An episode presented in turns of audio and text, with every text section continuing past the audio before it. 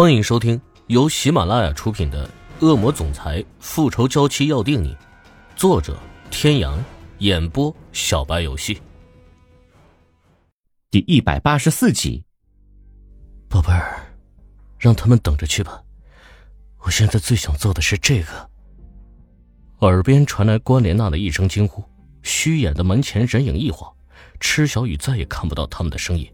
却能听见里面逐渐加深的男人的粗喘，还有女人的娇吟。赤小雨脸色惨白的吓人，扶着墙壁慢慢的走了出去。他发现自己并不是多在乎欧胜天对他的恨，而是他接受不了欧胜天的恨。如何对他，他都可以毫不在意。可是孩子是无辜的，他怎么能狠得下心这么对待自己的亲生骨肉？唇边泛起一抹凄凉的笑。现在的他没有任何可以对抗欧胜天的筹码。除了逃，他还能怎么样？宾客基本都已经到位，酒店门口只剩下一些负责接待的人，因此池小雨很轻松的出了酒店。连他自己都觉得不可思议，先前怎么都找不到出口，却发现电梯就在那个房间的旁边。只是他现在完全没有心思去想那是为什么，一心只想逃离酒店。他脚步凌乱，险些被自己绊倒，不顾旁人诧异的眼神。他急切地冲到路边，想去拦车，却不想裙摆过长，他一时间忘记了提起来，一脚踩在裙边，整个人朝着道路中间摔了过去。看到这一幕的所有人全都忍不住的惊呼出声，甚至有些胆小的反射性的闭上了双眼，不敢去看接下来那有可能血腥的一幕。可当他们睁开眼睛的时候，才发现什么都没有发生。千钧一发之际。一辆黑色轿车堪堪停在池小雨的面前，尽管离着还有一点距离，但因为他精神受了刺激，加上着实是被这突如其来的变故惊吓到，所以人还是昏了过去。不少人发出唏嘘的声音，暗自为这美女庆幸，命还挺大的。黑色轿车上下来一个年轻男子，走到车前看了看躺在地上的池小雨，神色有些慌张的跑到车后座，对着里面的人说着什么。不一会儿。车子后门打开，一个面容英俊的男人走了下来。他面色有些不愉的走到车前，只一眼，他的神色大变，一个箭步跨到池小雨的身前蹲下，将她抱起，紧紧的搂在怀里。小雨，小雨，真的是你啊！我终于找到你了，我终于找到你了。怀里的女人没有任何的回应，众人看着这个男人又哭又笑，都摇了摇头，继续着自己的事情。毕竟这是别人的事，对他们来说不过是生活中一个不起眼的小插曲。经过助理的提醒，男人才像是如梦初醒般抱起女人坐进车子，扬长而去。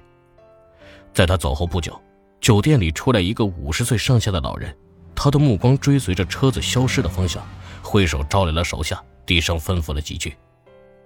急诊室门外，林宇哲按耐不住激动的心情，在过道里走来走去。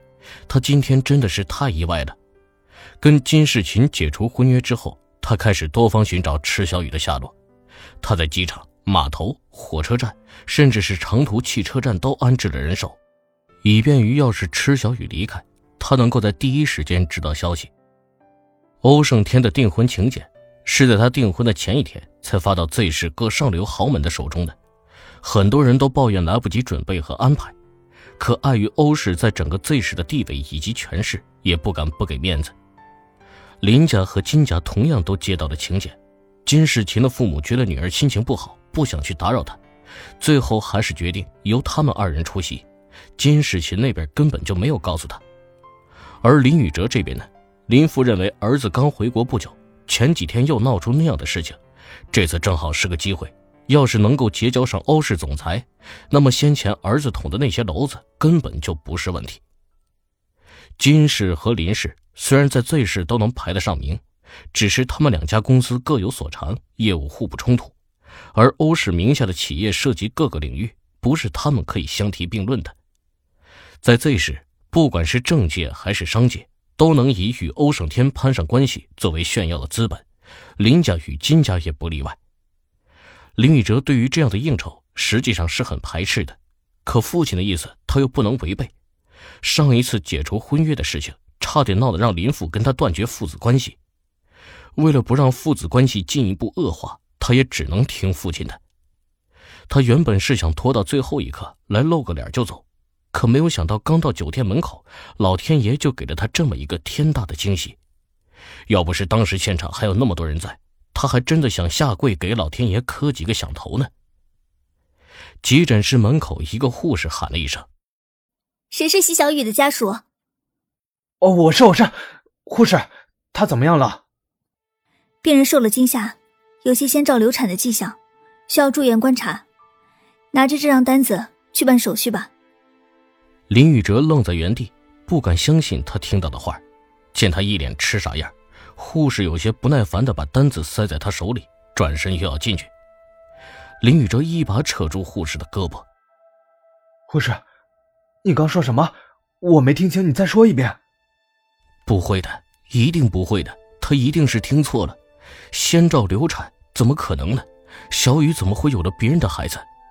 天哪，老天爷这是在开什么玩笑？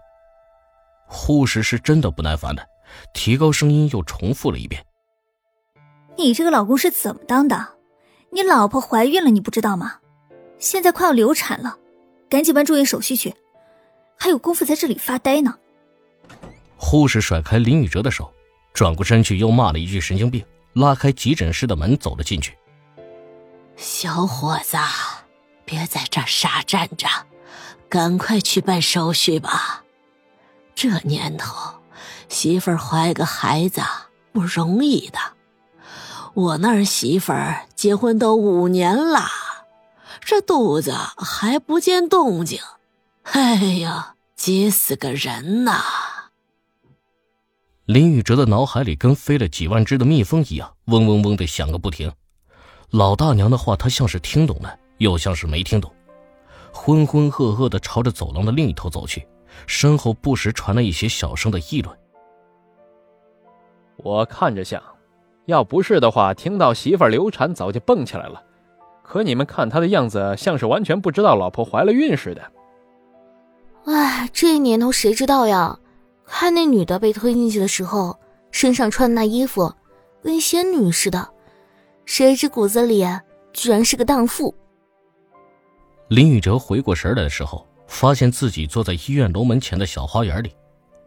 他本来是想带池小雨去他们临时暂住的医院就诊，转念一想，他要是那么做了，不出五分钟，父亲那边立即就会知道他带了一个不是金世琴的女人来医院。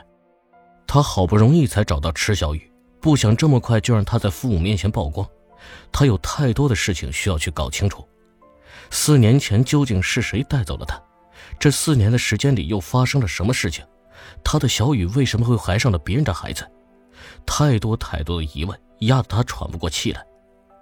那个被他视若珍宝般一直捧在手心里，不忍他受到任何伤害的女孩，如今到底是经历了什么？欺负他？并让她怀上孩子的男人又是谁呢？小雨又是为了什么才会选择跟他在一起，还愿意为他生孩子？难道真如金世琴说的那样，小雨背叛他了吗？